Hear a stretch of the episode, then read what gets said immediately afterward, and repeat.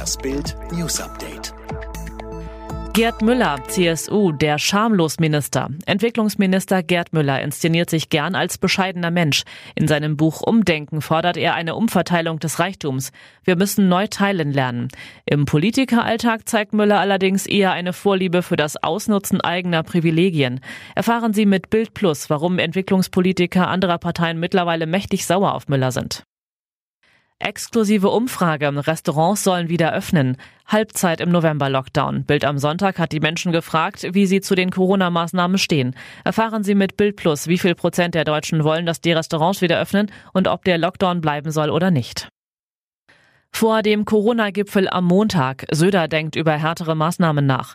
Seit zwei Wochen ist Deutschland im Lockdown, doch die Corona-Lage entspannt sich nicht. Am Samstag lag die Zahl der Neuinfektionen immer noch bei 22.461. Am Montag berät Kanzlerin Merkel mit den Ministerpräsidenten beim Videogipfel die Lage. Klar ist schon jetzt, dass der Lockdown, der bis Ende November gehen soll, nicht frühzeitig gelockert wird. Markus Söder denkt sogar über härtere Maßnahmen nach. Spiel gegen Ukraine gedreht. Werner, Werner, wieder gewonnen. Yogis EM-Ansage zeigt Wirkung. Die deutsche Nationalelf gewinnt das fünfte Nations League Gruppenspiel 3 zu 1 gegen die Ukraine. Zweiter Sieg in Folge. Und das vor allem dank Chelsea-Stürmer Timo Werner, der mit einem Doppelpack glänzt.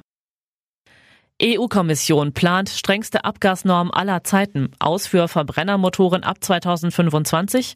Rund 3,6 Millionen Autos wurden 2019 in Deutschland zugelassen. In diesem Jahr werden es durch Corona weniger sein.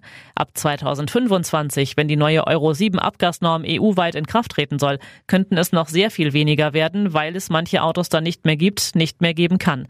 Denn die EU-Kommission, angeführt von Ursula von der Leyen, plant die strengsten Abgasregeln aller Zeiten.